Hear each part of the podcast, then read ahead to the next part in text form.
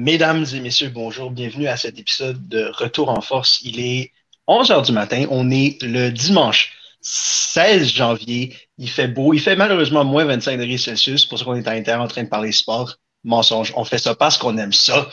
Je suis accompagné du barbu, merveilleux, talentueux journaliste Étienne. Comment vas-tu? Ça va très bien, Vincent. Content d'être de retour. Je pense que c'est ma première présence en 2022. J'ai manqué quelques, quelques épisodes. Fait que je suis vraiment content d'être de retour avec vous, euh, les boys, pour cet épisode. Rock on.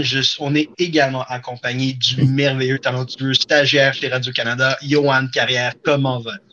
Euh, Ça va, ça va à moitié.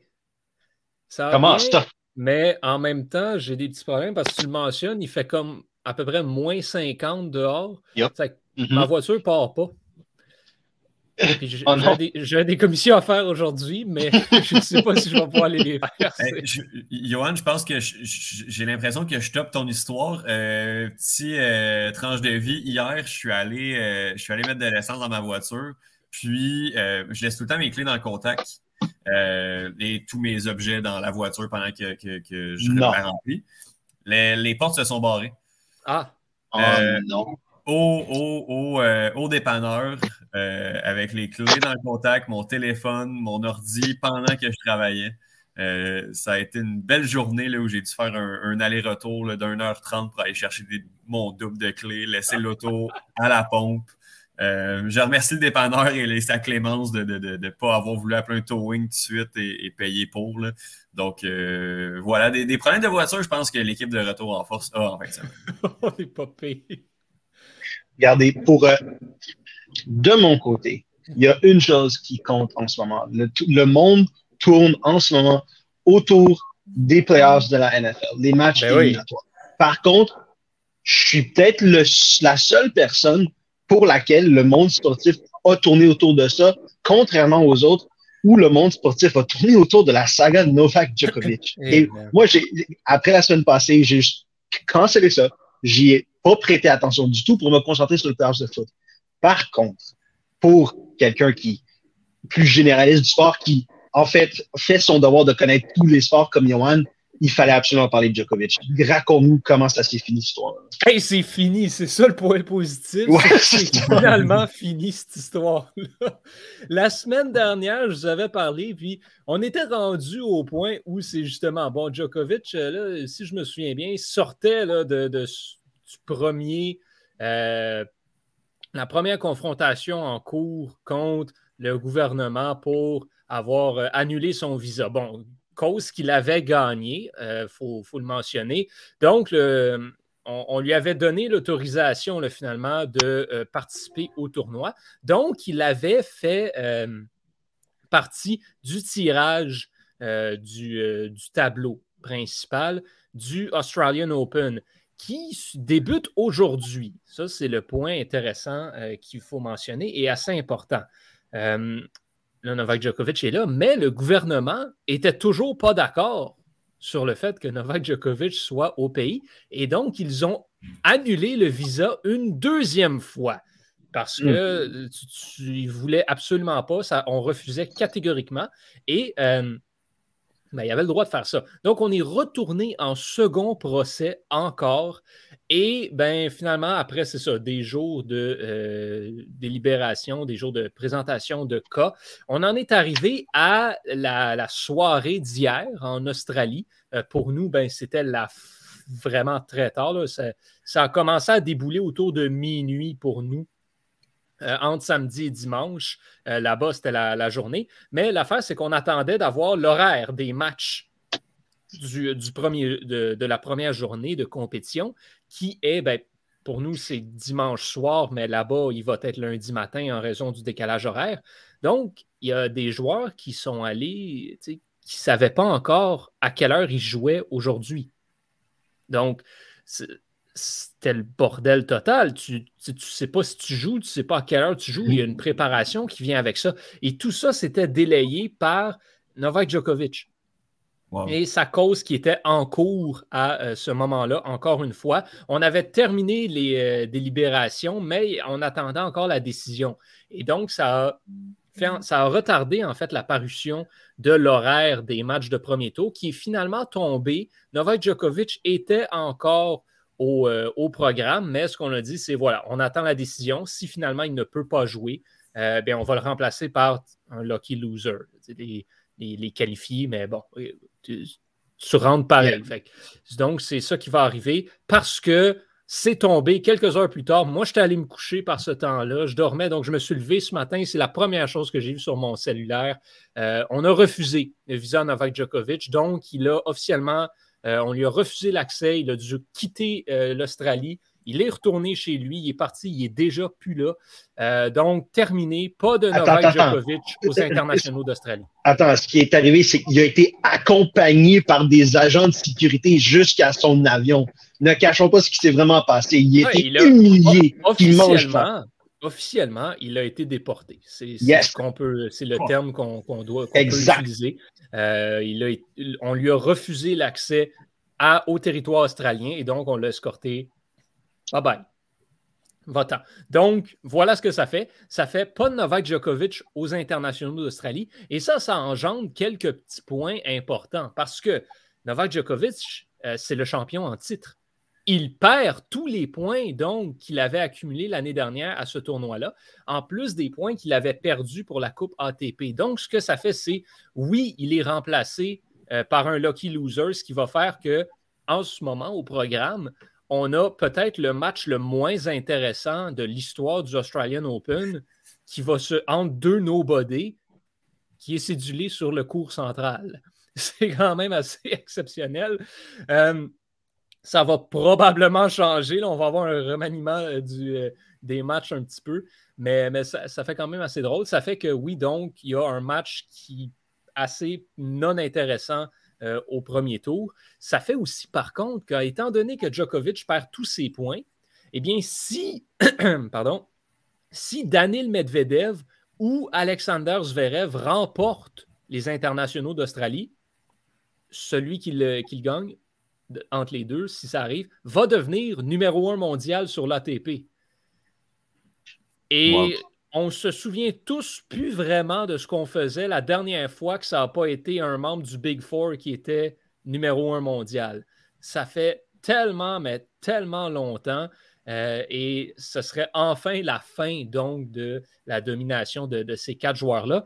Medvedev et Zverev ont des chances tous les deux de se rendre extrêmement loin dans ce tournoi-là, euh, ont ce qu'il faut pour aller le remporter. On va donc avoir aussi euh, un, nouveau champion aux, internationaux d'Australie. C'est quasiment toujours Novak Djokovic qui le remporte. Là, il va avoir un petit peu de variété, euh, ce qui est intéressant également. Donc, on va surveiller, c'est sûr et certain, Medvedev et Zverev au, courant de, leur parcours au tournoi. On va surveiller Chapovalov au Géaliassim également. On va surveiller Raphaël Nadal, lui qui revient euh, à la compétition, a gagné un petit tournoi euh, un 250 il y a deux semaines et là fait son retour en Grand Chelem. Donc, beaucoup de, beaucoup de choses à surveiller et un tournoi qui sera beaucoup plus ouvert en l'absence du numéro un mondial. Deux petites questions. Un, euh, tu mentionnes que le gagnant de Zverev et Medvedev, celui qui fait le mieux pourra accéder à la première euh, mondiale. les deux gagnent le tournoi. lequel, des deux, lequel des deux a une meilleure chance? Pour moi, c'est Medvedev. Tu es meilleur sur hard court? il est meilleur tout court. Tout court? C'est sûr que Zverev, c'est un joueur qui euh, bon, fonctionne un peu par séquence. Puis en début d'année, c'est toujours un peu plus difficile pour lui. Puis là, n'a pas été excellent à la Coupe ATP, n'a pas été super, super pour commencer l'année. Mais c'est sûr que, à, part Djokovic, en ce moment, c'est même pas proche. Ce sont les deux meilleurs joueurs de la planète, c'est sûr et certain. Mais Medvedev a juste beaucoup plus de constance depuis deux ans. Donc, je lui donnerais le Edge. Deuxième question, je crois avoir lu ça, mais je ne sais pas si c'est vrai, puis c'est wishful thinking de ma part. Mais est-ce que c'est vrai que puisqu'il a été déporté et qu'il a perdu sa cause en appel, euh, Djokovic ne peut pas rentrer en Australie pendant trois ans? Ou ça, c'est exagéré? Ça reste à confirmer, j'ai vu ça aussi.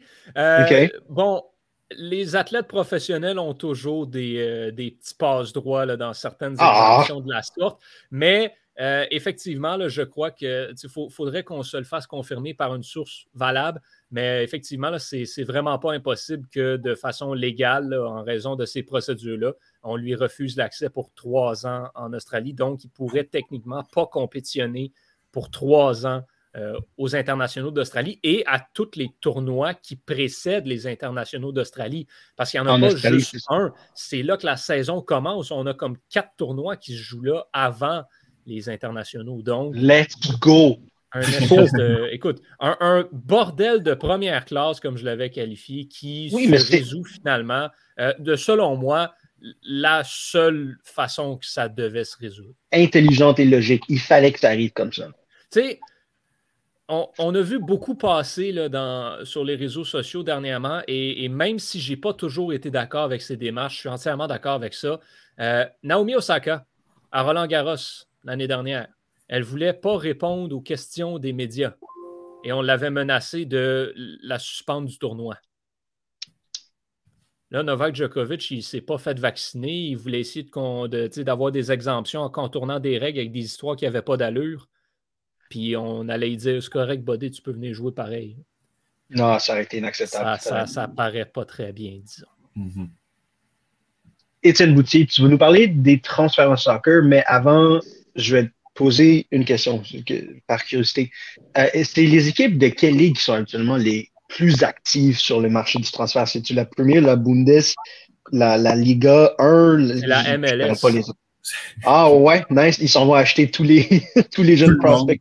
Oui, oui, non, non, non. Euh, la, MLS, la MLS bouge un peu présentement. Euh, on a le Super Draft euh, qui sert à pas grand-chose. Quoi qu'il y ait un gars du Super Draft qui a marqué trois buts aujourd'hui contre, contre West Ham, Johan, on, on saluera. en Premier League, marqué trois buts. Mais c'est ça va être la Premier League. C'est la Premier League qui, a l'argent.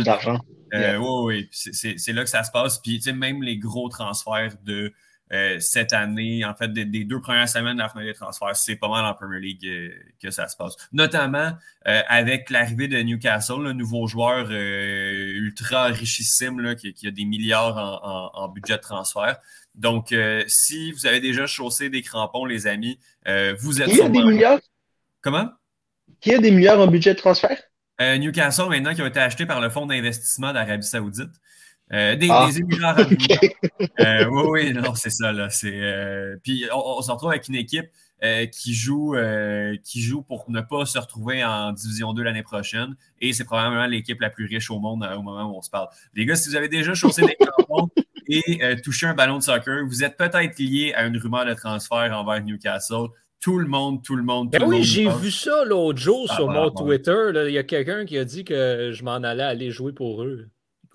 Écoute, ça, se peut très bien. Là. Honnêtement, c'est hallucinant à quel point tout, tout, joueur professionnel est lié vers, euh, vers Newcastle, que ce soit du Messi, du Holland, du Sancho à euh, du, du, Anthony Martial, euh, des, des joueurs de milieu de, de, Premier League. C'est hallucinant à quel point tout le monde passe. On va se calmer un peu. Il n'y aura pas de transfert à 50 millions du côté de Newcastle cette année. Il n'y a pas un joueur qui va accepter d'aller jouer à Newcastle, d'aller jouer pour ne pas se retrouver en, Division 2, alors que tu peux jouer la, Ligue des Champions. non, mais imagine.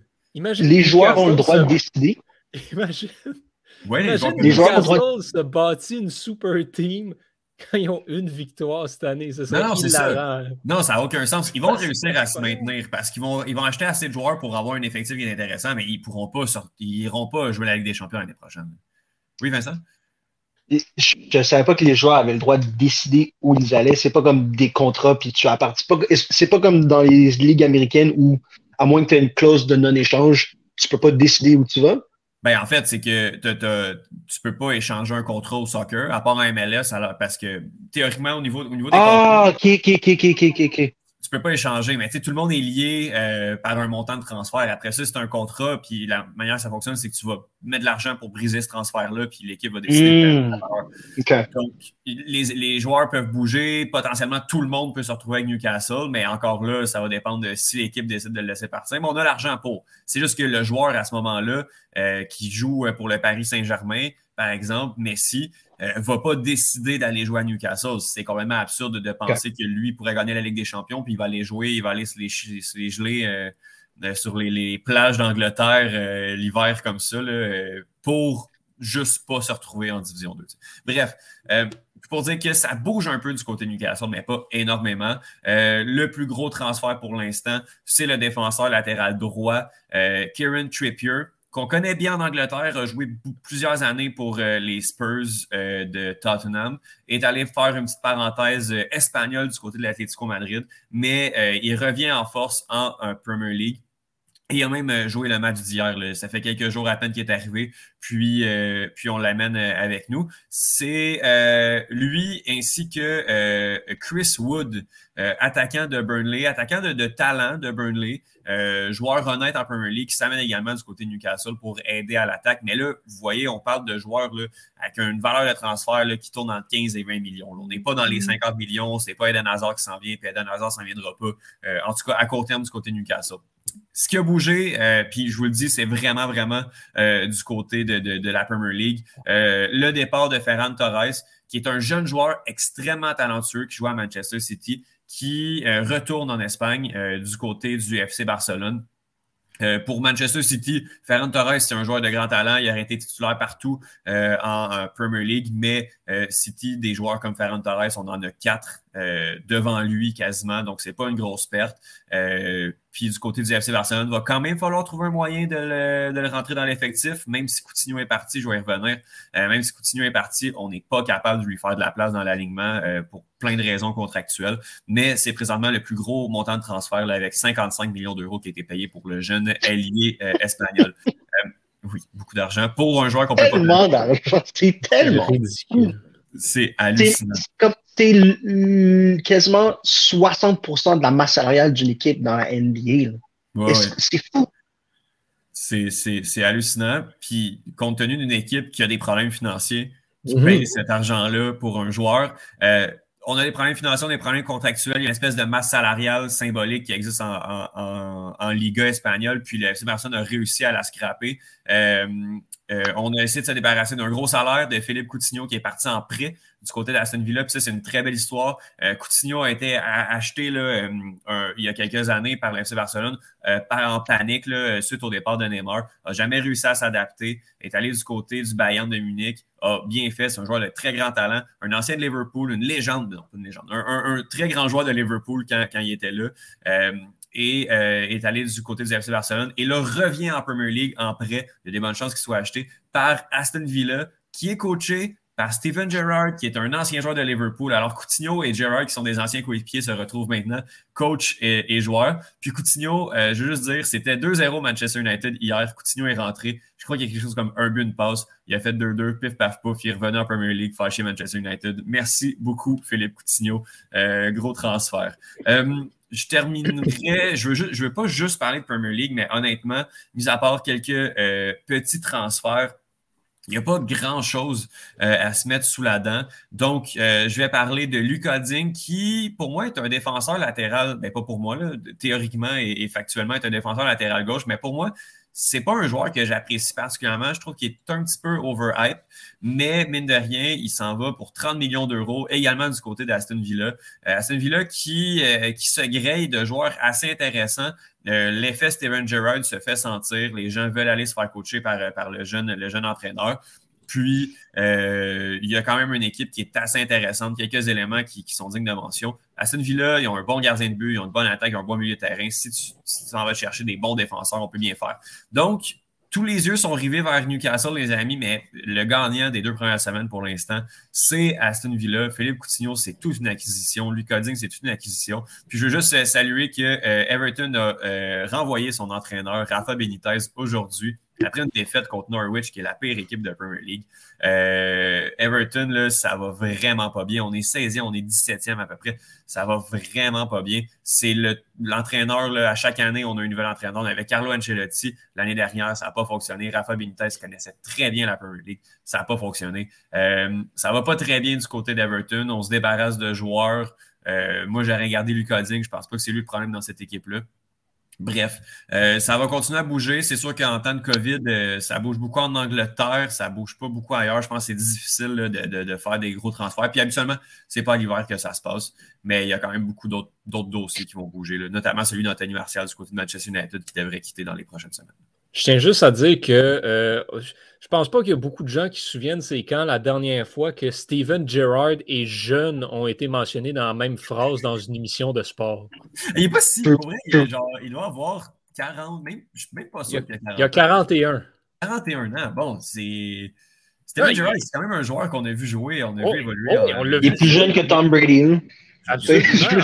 absolument. Mais tu sais, le jeune entraîneur, mais pour les, c'est un entraîneur effectivement plus jeune, pas d'expérience, mais. Oui, oui, oui. Ça fait longtemps que c'est plus un jeune dans, dans, le monde du sport professionnel. Pour moi, Steven Gerrard va tout le temps garder euh, sa fougue, euh, sa fougue de, de l'ordre de ses 26 ans. Quel joueur, quel joueur. Oh, oui. Étienne, deux choses avant de finir, euh, avant d'en finir avec ta chronique. Un, je sais que tu es d'accord avec moi là-dessus. Malgré le fait que Newcastle est maintenant milliardaire. Et même s'il gagne la Champions League, puis même s'il gagne 10 Premier League d'affilée, ce sera jamais la meilleure chose à Newcastle. Parce que toi et moi, nous le savons très bien, la meilleure chose à Newcastle, ce sera toujours la bière, la bière. Newcastle, la bière brune qui est probablement la meilleure bière de déjeuner au monde. Elle est, incroyable. Non, je suis en train de boire une belle gueule IPA, mais t'es d'accord moi que la brune Newcastle, ça fait deux semaines, là, ça vous donne un. Puis là, je veux pas traiter personne d'alcoolique. Mais pas, ça, fait, ça fait deux semaines qu'on enregistre à 11h, puis Vincent est déjà dans la bière. ça va c'est du 1er janvier, regarde, des playoffs de football, puis la, c'est la 17e semaine, la 18e semaine de la NFL à 11 heures, il faut commencer à boire. Je, je vous niaisais pas quand je suis embarqué dans, dans le club d'école quand je vous ai dit ça. Il faut absolument. C'est euh, parfait. Euh, euh, Vincent, tu as parlé de la, Newcastle.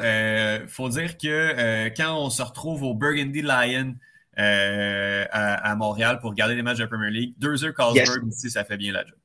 Ouf. J'ai un truc avec mon meilleur ami, c'est qu'on écoute la finale du Champions League au Irish Pub. C'est-tu le Mickey Beans? Ouais. Ouais. Euh, oui, euh, oui, oui, oui. Oh, peu importe, passons à autre chose. Euh, oh, dorénavant, quand tu parles de soccer, mais en particulier quand tu parles de Liverpool, je, je veux que tu prennes l'accent de Liverpool. D'accord? Parce que j'ai. T'es es un, fan de Liverpool, right? Non, je suis un fan de Manchester United, c'est un peu Ok, ben on va laisser faire. On va laisser faire. Ben, regardez, moi, naturellement, je vais parler de NFL parce qu'hier, il y a eu les deux premiers matchs des séries de cette saison et c'était absolument incroyable. Le premier match, c'était les Bengals contre les Raiders, joués à Cincinnati. Ils devaient faire peut-être moins 5, quelque chose comme ça. Fait un vieux jeu match de football, old school. On pensait que les, deux équipes allaient devoir courir le ballon d'un côté avec Joe Mixon, de l'autre côté avec Josh Jacobs, les deux qui ont super bien joué cette saison. On pensait que ça allait être une bataille défensive avec d'un côté les Trey Hendrickson et Hubbard, de l'autre côté les Max Crosby.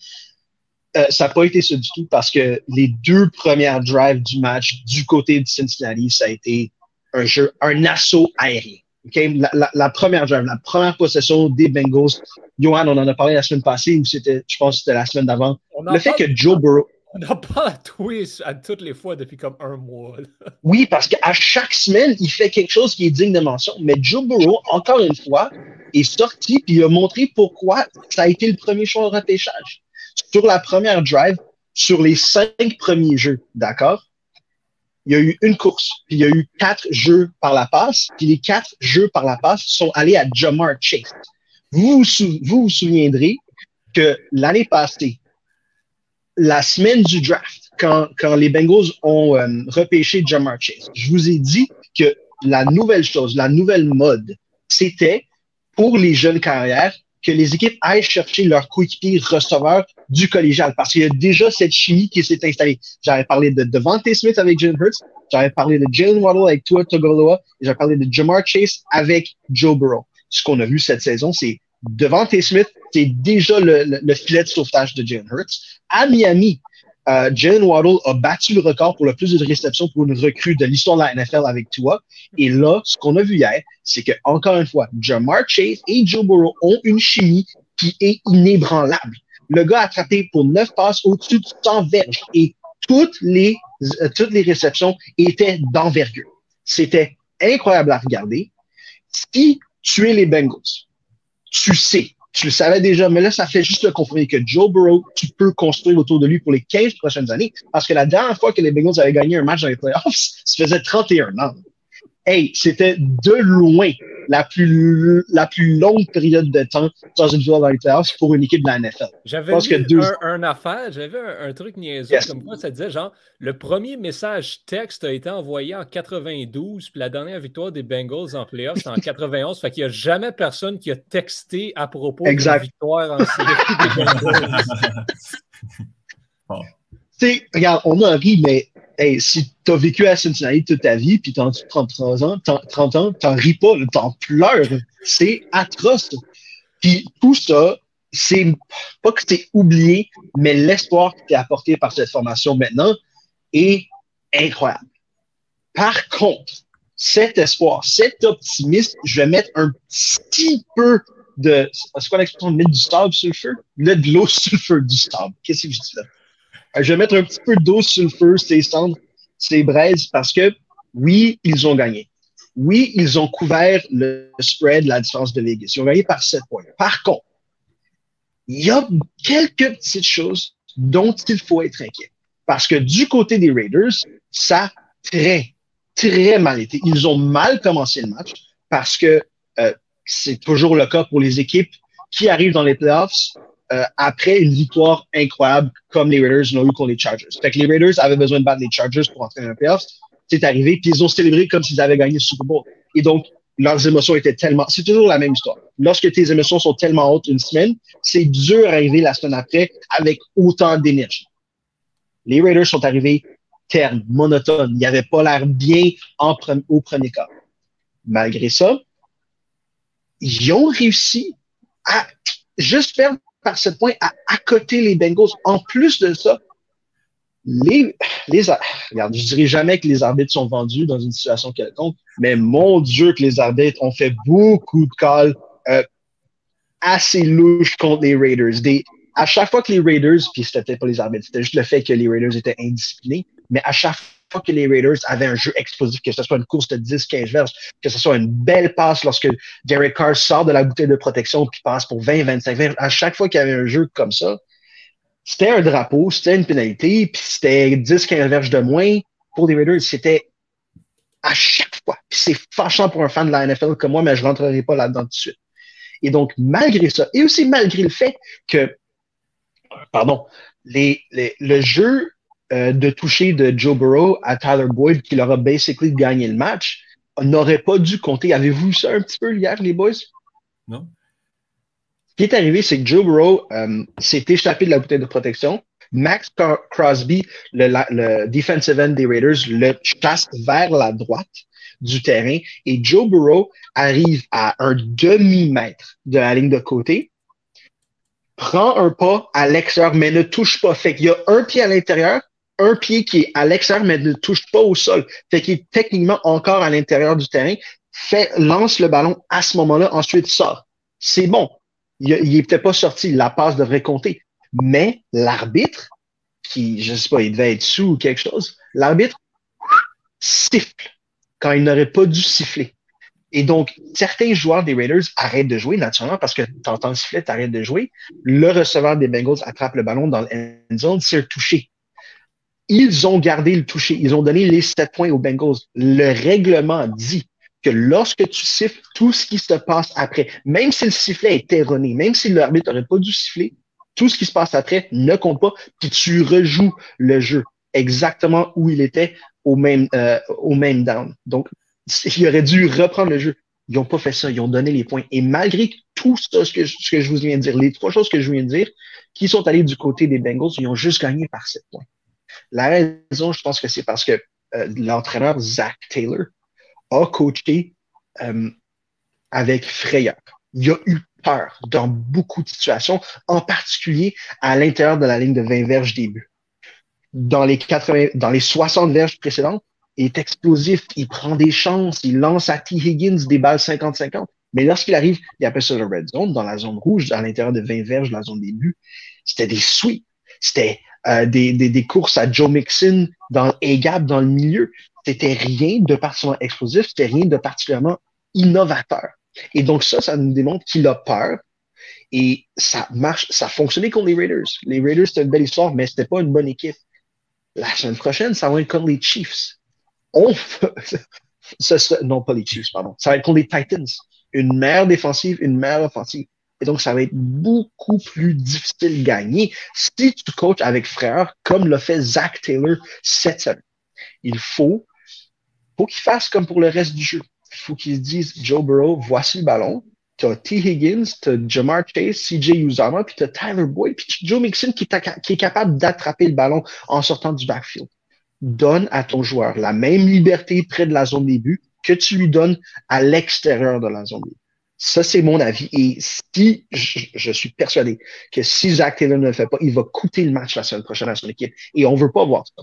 On veut voir Joe Burrow. Johan le sait autant que moi. Johan est autant un partisan de Joe Burrow que moi. On veut voir Joe Burrow en finale de l'américaine.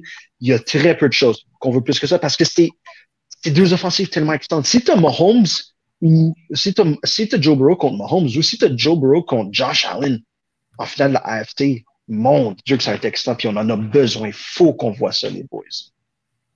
écoute, tu vas avoir un des deux affrontements euh, potentiellement au tour suivant, puis après ça, ben, you gotta do what you gotta do. exact, exact. C'est comme ça. Ah, mais um, Vincent, euh, ben, j'imagine qu'on va reparler plus tard du, euh, un peu du. en tout cas, tu vas revenir sur l'autre match plus tard. Yes. OK, bon, mm-hmm. je, te, je, te, poserai des questions à ce moment-là. Pose-moi là tout de suite.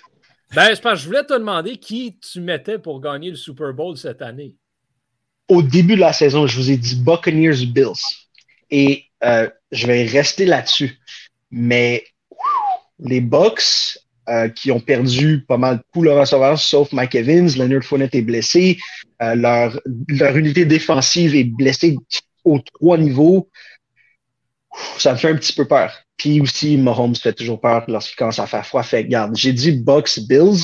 Je vais rester là-dessus, mais euh, je pense que la logique dicterait en ce moment euh, Packers contre Chiefs. On, sait ce qu'on dit, hein? Jamais parier contre Tom Brady. Exact, exact. À une heure, on va voir ça dans, dans, exactement une heure 28 minutes. Ils jouent les Eagles. Fait que on va voir comment ça va se passer. Euh, Johan, tu, viens de me demander une prédiction et donc je vais te demander une prédiction également. Euh, mhm. Finale des Jeux Olympiques au hockey, c'est-tu Team USA contre Team Canada?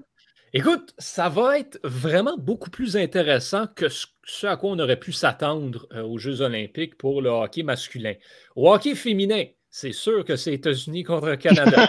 c'est sûr que c'est ça la finale. Il n'y a aucun suspense. Par contre, chez les hommes, Là, depuis que la LNH, on a confirmé qu'il n'y allait pas, mm-hmm. ben là, on a dit bon, ben les Russes vont planter tout le monde.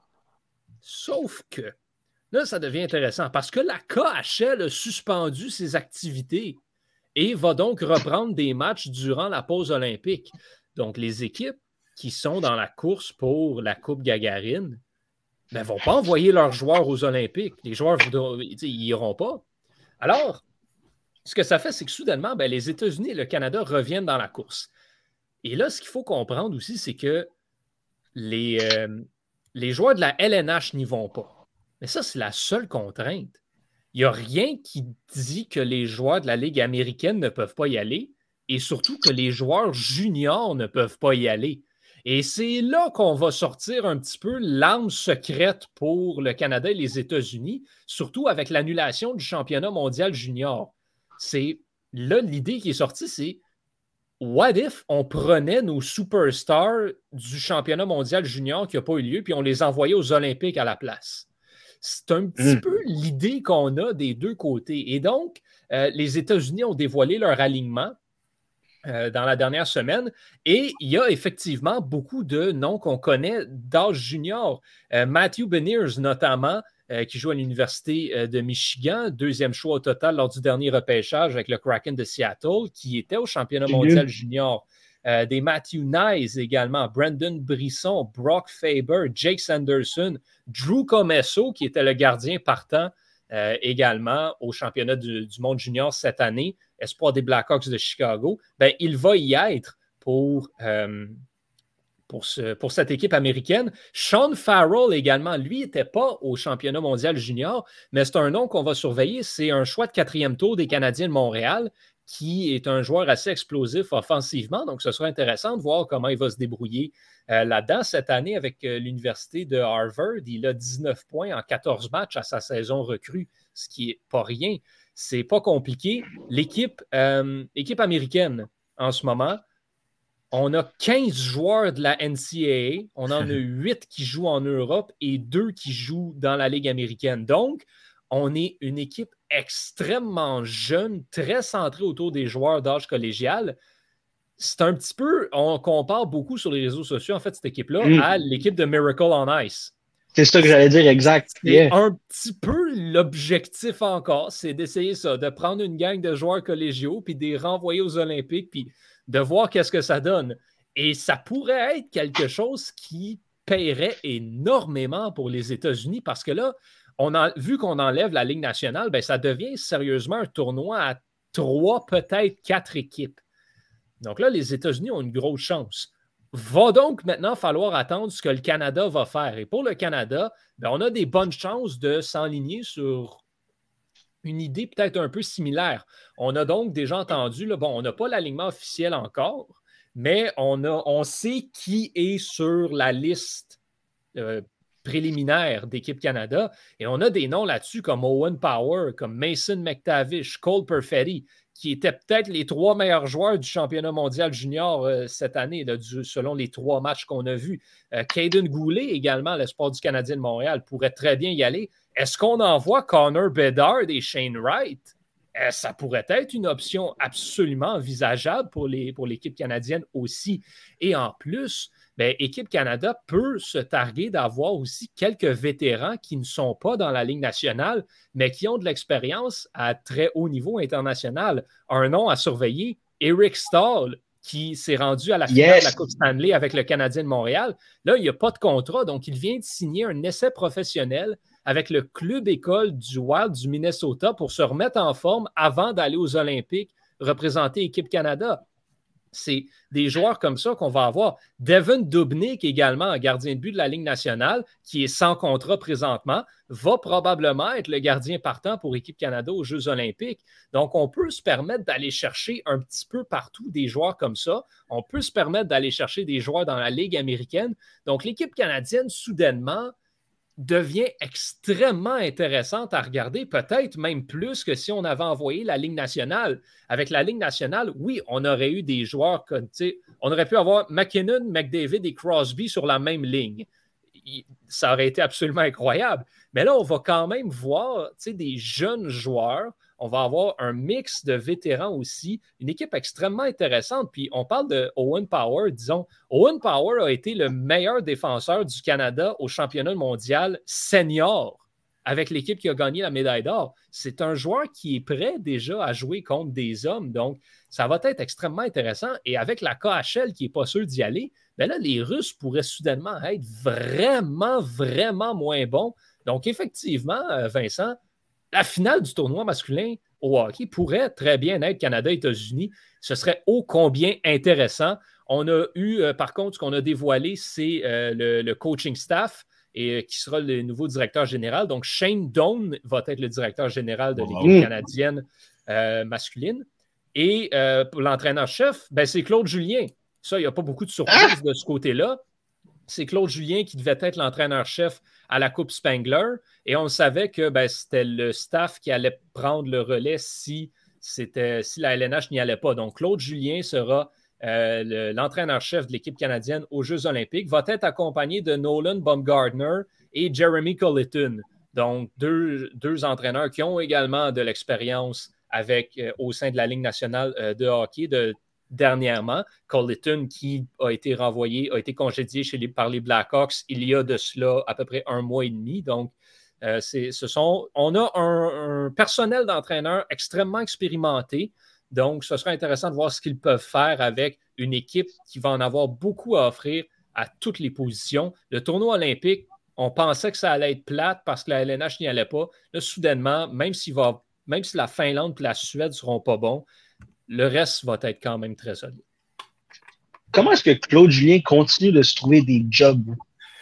Et, et- et j'ai l'impression que comme son plus grand accomplissement, c'est sa Coupe Stanley à Boston, mais c'est plus tôt parce que Chara, Bergeron et les boys ont viré complètement ben, fou. Oui, non, dans lui... Claude Julien, à l'époque, à Boston, son système fonctionnait pour le hockey de l'époque. Il y a une certaine différence. Là, le problème, c'est c'est moi, c'est ça qui me fait un petit peu peur personnellement. C'est Claude Julien, avec les jeunes à Montréal, on a vu ce que ça a donné. Mm-hmm. Puis, c'est pour ça que j'ai un petit peu peur de mettre une équipe plus jeune dans les mains de, Claude Julien parce que son système de jeu n'est pas toujours adapté. Euh, mais quand même, ça reste un entraîneur d'expérience. Et un entraîneur d'expérience, ça ne s'achète pas dans un tournoi comme ça. Là, tu enlèves la Ligue nationale. Ça veut dire que tu enlèves tous les bons entraîneurs canadiens et américains de sur le marché. Fait tu prends qu'est-ce que tu peux avoir, puis Claude Julien, ben, c'est un entraîneur qui, justement, tu le dis, a gagné la Coupe Stanley, a été longtemps dans la Ligue nationale. Donc, il, peut, il peut mm. très bien coacher cette équipe-là. A de l'expérience également aux Jeux Olympiques, a déjà coaché aux Olympiques et à la Coupe du Monde. Donc, peut très, très, très bien euh, faire le travail. Écoute, c'est pas compliqué. C'était lui ou Mike Babcock. J'ai l'impression que le hockey, c'est c'est peut-être le sport professionnel. La, NHL, le hockey, c'est le sport professionnel qui, qui j'ai l'impression que ça évolue plus lentement comparativement aux autres. Surtout au niveau coaching, dans le sens où, tu regardes dans la NFL, le GM ou le propriétaire qui veut engager un nouvel entraîneur va quasiment plus regarder l'expérience. Ils ont engagé Sean McVeigh, ils ont vu que ça fonctionnait, puis ils sont tout de suite allés chercher ses assistants. Puis qu'est-ce que ça a donné? Ça a donné euh, Lafleur à Green Bay, qui a le plus de victoires de l'histoire de la NFL dans ses trois premières saisons. Ça a donné Zach Taylor aux Bengals, qui, en est, rendu, qui dans la deuxième ronde des playoffs. Tu regardes dans la NBA, puis tu es allé chercher Jason Kidd, tu es allé chercher toutes des jeunes Nick Nurse à Toronto qui a gagné un championnat malgré qu'il avait zéro expérience. Mais dans la NHL, c'est toujours les mêmes. Ça, ça évolue pas, j'ai l'impression. Non, parce que c'est justement, le, tu le dis, c'est vraiment une question d'évoluer. Tous ces entraîneurs-là que tu mentionnes dans la NFL ou dans la LNA ou dans la, NBA, pardon, amènent de quoi de différent, amènent une mm-hmm. nouvelle façon de, euh, mm-hmm. mettons, présenter le jeu, de, jouer, amène des nouveaux schémas offensifs. Euh, mm-hmm. Et en toute honnêteté, je crois que ces deux sports-là, peut-être, sont plus. Euh, c'est peut-être un peu plus facile d'adapter, d'amener un nouveau style de jeu euh, dans, ces ligues-là, dans ces sports-là. D'avoir juste une façon différente d'observer le jeu ou de jouer un schéma défensif ou mm-hmm. un, nouveau jeu truqué offensivement au football que, auquel la défensive n'est pas capable de contrer. Et tu as l'espace pour le faire aussi. Euh, sur le terrain. un terrain de football ne veut pas, c'est grand. Tu as de l'espace avec lequel travailler, même si l'action se déroule dans une petite affaire, tu as de l'espace. Au hockey, tu ne l'as pas, cet espace-là. Et tu as des défenseurs qui, tu sais, c'est quand tu as une ligne de défenseurs, mettons au football, ben, le terrain est tellement large, tu peux passer entre deux gars. Au, hockey, deux défenseurs solides, c'est un mur. Ça ne se passe pas. Fait que même si tu essayes un nouveau jeu, ben, ça va marcher une fois. Puis après ça, ben voilà, ça ne marchera plus. au, football et au basketball, au football et au basketball, l'effet qu'a l'entraîneur sur le résultat d'un match est plus grand que qu'au hockey. Au hockey, c'est vraiment les gros noms. C'est les Ovechkin, c'est les Crosby, c'est eux qui vont faire la McDavid, c'est eux qui vont faire la différence dans le résultat. Mais au football, tu as les Belichick, tu as les Bill Walsh. Tu as plus de variance au niveau entraîneur. Puis ça, ça a un effet sur les résultats, c'est ça. Exactement. La composition de l'équipe est beaucoup plus importante, je dirais, au hockey que, que dans les autres joueurs. Parce que, tu sais, au basket, là, tu cinq joueurs de talent, ça, peut, ça peut le faire. Tu peux, Peu importe qui l'entraîneur, tu as raison. Tu peux, mettre, tu peux prendre cinq joueurs de talent, là, puis vas-y, amuse-toi. Mais au hockey, tu sais, cinq joueurs de talent, ben c'est correct, mais à un moment donné, tes cinq joueurs de talent, ils jouent 15 minutes dans le match. Le reste, donc, de ta composition de l'équipe, est extrêmement important parce qu'il faut que tu aies d'autres choses. Parce que même si tu as un coach exceptionnel, ben, Mhm. Tu as beau avoir un système qui fonctionne, ça ne marchera pas tout le temps. L'exemple, par contre, d'un entraîneur qui fonctionne avec un système différent, les Highlanders de New York, qui se sont mhm. rendus en finale de conférence dans les deux dernières années avec une équipe vraiment pas exceptionnelle au niveau talent, mais qui était extrêmement bien coaché par Barry Trotz, justement, qui avait amené un système défensif extrêmement comme parfait. Et c'est ça que ça a fait qui a permis aux Highlanders de se rendre plus loin. Donc, c'est un petit peu ça qu'on voit avec certaines équipes dans la NBA où tu vas pouvoir justement prendre peut-être une équipe un petit peu moins talentueuse, mais avoir un système de jeu qui va leur permettre de rivaliser avec les grandes équipes. Au hockey, c'est plus difficile parce que justement, tu as quatre lignes d'avant qui jouent chacune comme un temps X par match, tout. Fait j'ai l'impression que c'est beaucoup plus difficile d'avoir justement un, du renouveau dans l'entraîneur. Et donc, c'est pour ça qu'on veut aller chercher un entraîneur qui a de l'expérience. Mm. Ben, je, peux me permettre, ouais, je peux me permettre, euh, honnêtement, le hockey, là, j'ai beaucoup de difficultés à croire qu'un directeur général engage un coach pour une compétence X. C'est des gars qui sont tellement interchangeables. Dès que sport, tu, tu prends un autre. C'est le euh, club, c'est ça j'ai pas l'impression que. Ah, tu sais, oui, il y en a qui ont des styles plus, plus défensifs et tout, mais le, directeur général ne va jamais choisir un coach euh, en fonction des joueurs qu'il a. Si, ils vont le prendre, je trouve que c'est vraiment interchangeable, puis un va remplacer l'autre, puis ça ne changera pas grand-chose à, l'équipe. La preuve, dès que ça ne fonctionne pas, c'est pas le système qui ne fonctionne pas, c'est le message qui ne passe pas. C'est jamais parce que les joueurs sont mm. pas capables de s'adapter au, système. J'ai l'impression qu'au niveau de la tactique aussi, puis au niveau de la qualité des entraîneurs, je sais pas. J'ai un feeling au hockey, c'est très, très, très interchangeable. Étienne, Étienne, corrige-moi si j'ai tort, mais j'ai l'impression qu'au soccer, dans toutes les ligues, j'ai vraiment l'impression que les entraîneurs reçoivent trop de crédit pour les résultats, dans le sens où je prends l'exemple de Zidane.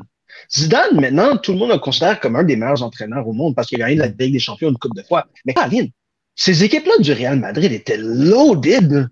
Ouais, mais il y, avait quand même. Oui, mais il y avait quand même huit autres équipes loaded.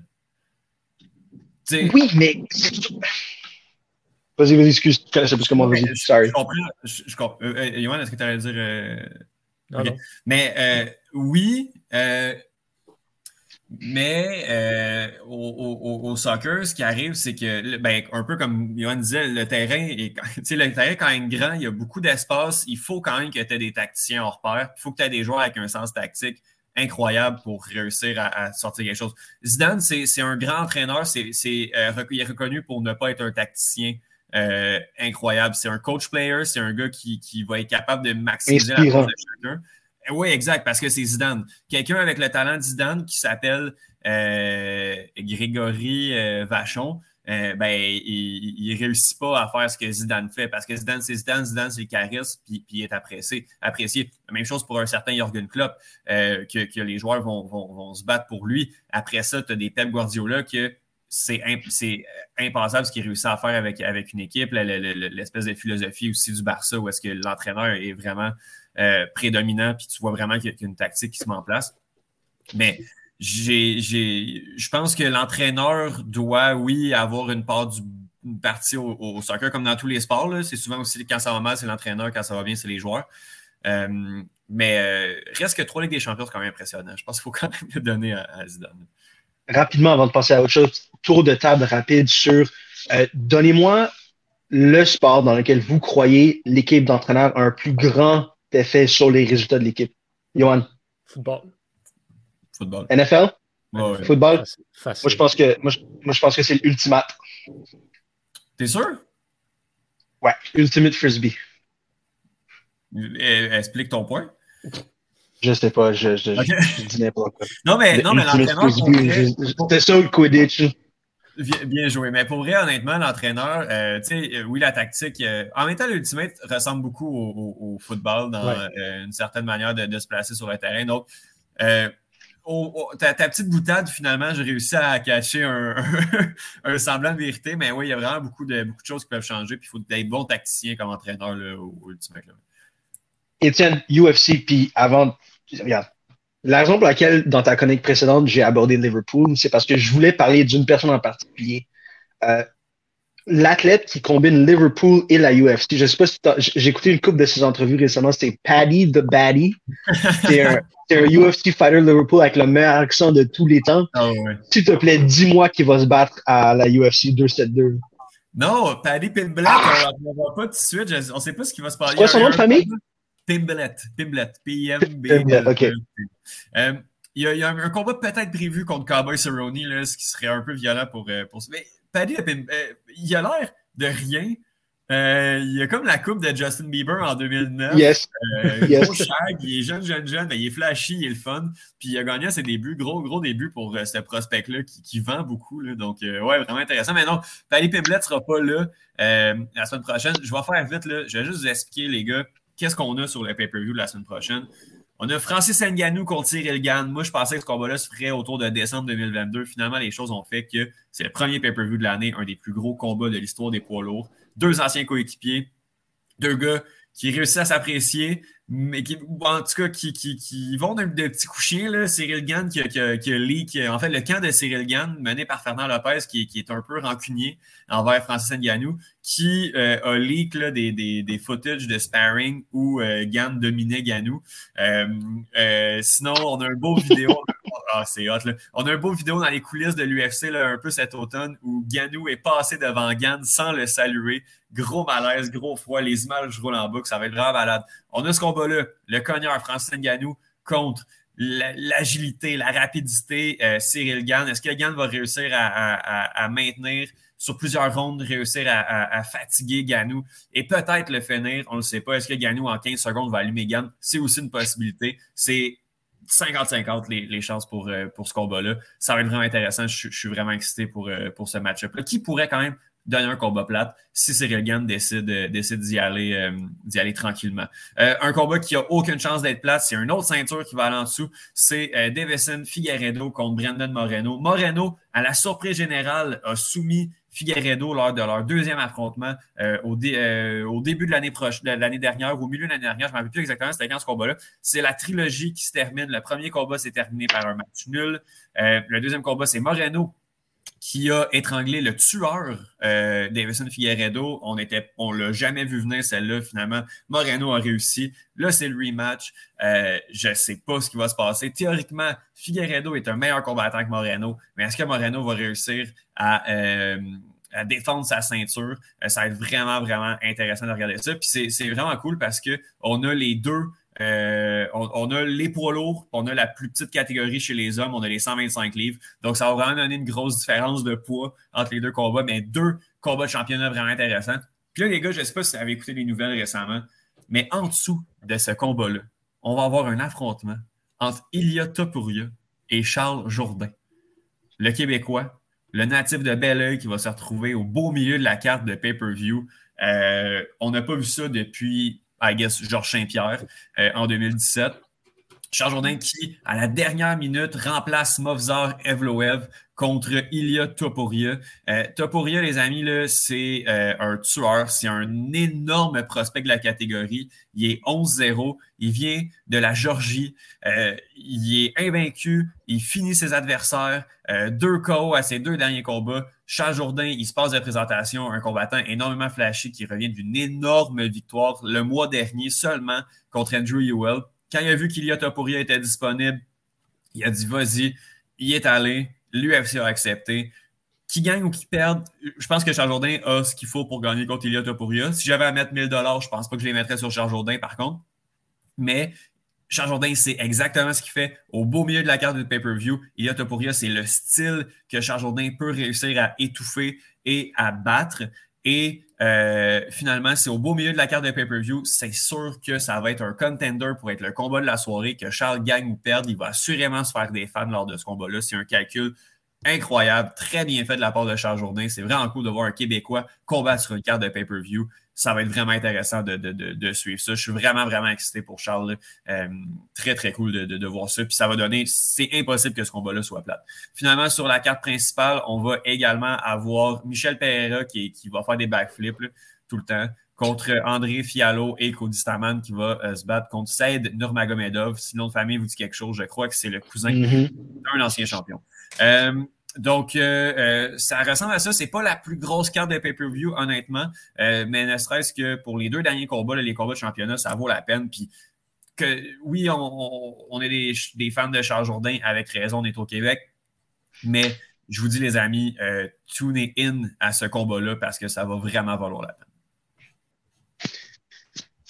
Étienne, je vais te poser la question. Je devrais peut-être la poser à Johan parce que je sais que Johan a regardé ce combat-là où j'oserais espérer. C'est probablement un des meilleurs combats de poids lourd qu'on a vu récemment. C'était entre deux Canadiens. C'était le combat entre euh, Milan Lucic et Scott Sabourin.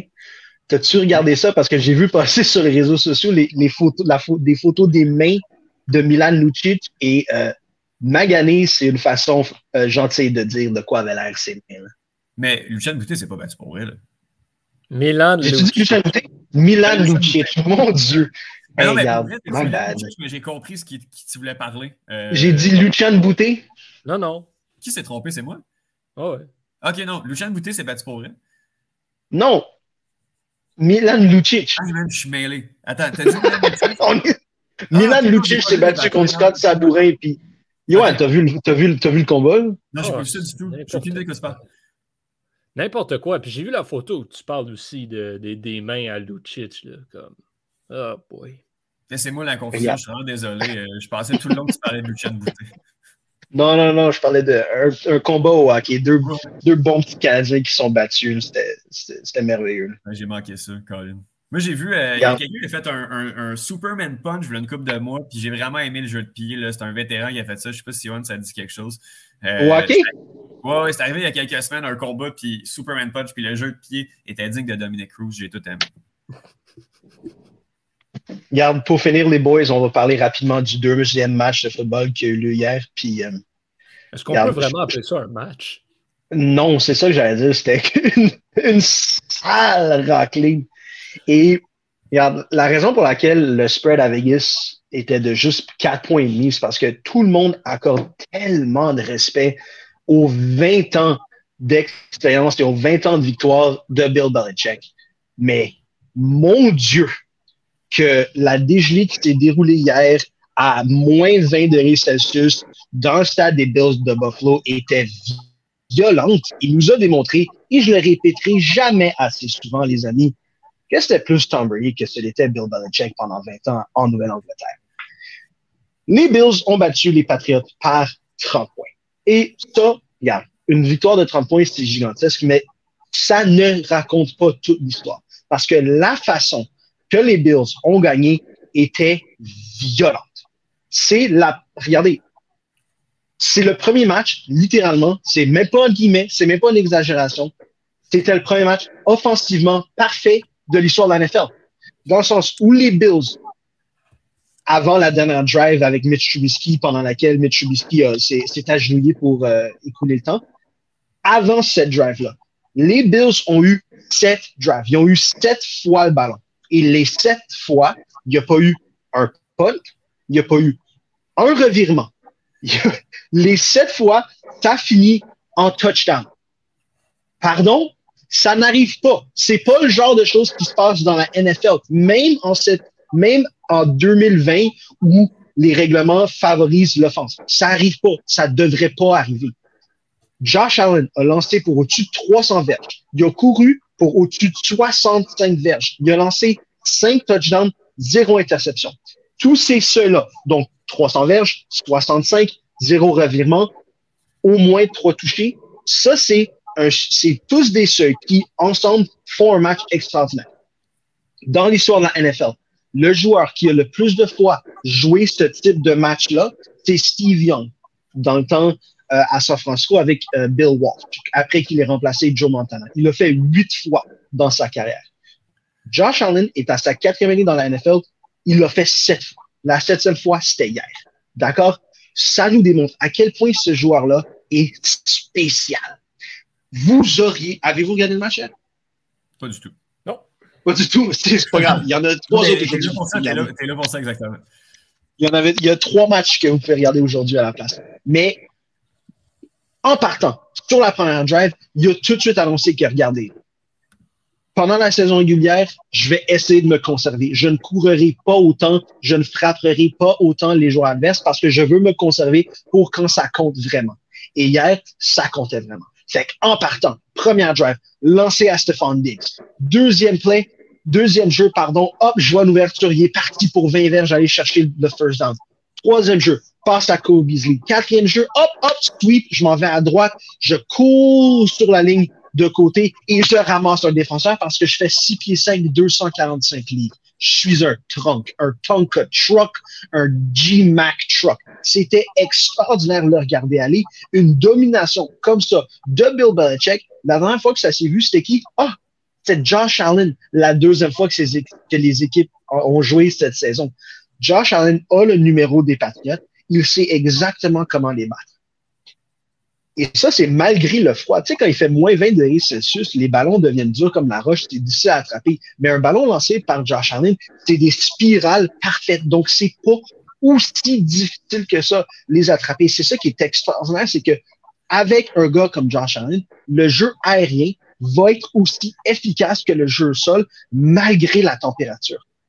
Et donc là, il faut se pencher du côté des Patriotes sur hmm, qui était frauduleux dans notre équipe cette année? Est-ce que c'était le côté défensif? Parce qu'en finissant la saison régulière, les Patriots étaient classés dans le top 5 défensivement dans la ligue. Ils arrivent en playoffs, puis ils se font sauter comme des Jaguars. Il y a quelque chose qui, il y a quelque chose qui cloche. Est-ce que, est-ce que les statistiques de la saison régulière étaient une aberration? Ou est-ce que l'aberration, c'est euh, les Bills qui étaient bons offensivement pendant la saison régulière, puis là arrivent dans les playoffs qui sont extraordinaires? Où se trouve euh, l'erreur et où est-ce que c'est un entre-deux. L'autre chose sur laquelle il faut se pencher, c'est que j'ai l'impression, c'est pas que j'ai l'impression, on le sait, ça fait dix ans qu'on finit à chaque saison des Patriots, puis on se dit, hmm, me semble qu'il serait dû pour avoir un bon receveur. Leur dernier receveur de qualité, c'était Julian Edelman. Mais Julian Edelman, c'est un possession receiver. C'est un gars qui va aller chercher les, euh, pardon, les réceptions au milieu de terrain pour 9-8 verges pour les premiers essais. Ils n'ont pas eu un receveur capable de créer de la séparation sur une base régulière depuis Randy Moss. Puis avant ça, c'était Dion Branch. Dans la carrière de Tom Brady, il y en a eu deux à la Nouvelle-Angleterre. C'est tout. Bill Belichick est, un génie. Mais il y a, tu sais, euh, comment on dit blind spot en français? L'angle mort. L'angle mort de Bill Belichick, c'est les receveurs. Il n'est pas capable d'en trouver des bons. Il est allé chercher Nelson. Oui, vas-y. Antonio Brown a joué pour les Patriots. Combien de temps? Combien de temps? Antonio Brown, dude. Ah. N'embarquons pas là-dedans. N'embarquons pas là-dedans. Mais oui, c'est ça. son angle mort, c'est les receveurs. Il n'est pas capable d'aller en chercher les mots. Il a drafté, pardon, il a repêché Nikhil Harry au lieu de repêcher Justin Jefferson et DK Metcalf, qui sont comme deux des dix meilleurs receveurs dans la ligue en ce moment. Puis Nikhil Harry est même pas capable de jouer parce qu'il est pas, il est même pas un top 4 receveur sur son équipe. Fait qu'il faut qu'il y ait du changement. Et il faut également se poser la question, y a-t-il une raison pour laquelle, euh, une raison valable pour laquelle McCorkle Jones, donc Mac Jones, leur carrière recrue, recrue pardon, a glissé jusqu'au 15e rang au repêchage? Parce que oui, il y a une belle spirale. Oui, il est capable de lire les progressions adéquatement. Par contre, lorsqu'il fait froid et lorsque le poids d'une victoire tombe sur ses épaules et que c'est à lui de transporter son équipe à la terre promise, on ne sait pas s'il est capable de le faire. Parce qu'il n'a pas dû faire ça à Alabama. Parce qu'à Alabama, il joue avec Devante Smith, il joue avec Waddle, il joue avec Najee Harris, il joue avec la meilleure équipe, une des meilleures équipes de tous les temps. Là, quand la responsabilité est sienne et que c'est à lui de regarder, là, je vais lire les progressions, puis si ça fonctionne pas, je vais courir pour 7, 8, 9 verges pour progresser. On l'a jamais vu faire ça. Athlétiquement parlant, il n'est pas dans la même ligue que les Trevor Lawrence, que les euh, Trey Lance, que les euh, Justin Fields, qui ont tous, tous été repêchés avant lui. C'est un gars plus cérébral, fait sur le moule de Tom Brady. Par contre, dans cette ligue où c'est le physique plus que le cérébral qui compte, regardons les derniers MVP. C'est, c'est Lamar Jackson qui est un athlète extraordinaire. C'est Patrick Mahomes qui est capable de lancer le ballon comme très peu de gens, pardon, comme très peu de gens, comme personne auparavant n'était capable de le faire on se pose la question, est-ce que Mac Jones est la personne pour euh, réinjecter la dynastie des Patriotes avec l'énergie dont ils ont besoin pour compétir avec les Bills, avec les Chiefs, puis hey, avec les Titans maintenant, avec euh, les Colts, qui, oui, les Colts n'ont pas fait les, séries, mais s'ils avaient un carrière autre que Carson Wentz, je suis persuadé qu'ils se seraient qualifiés. Fait qu'il beaucoup.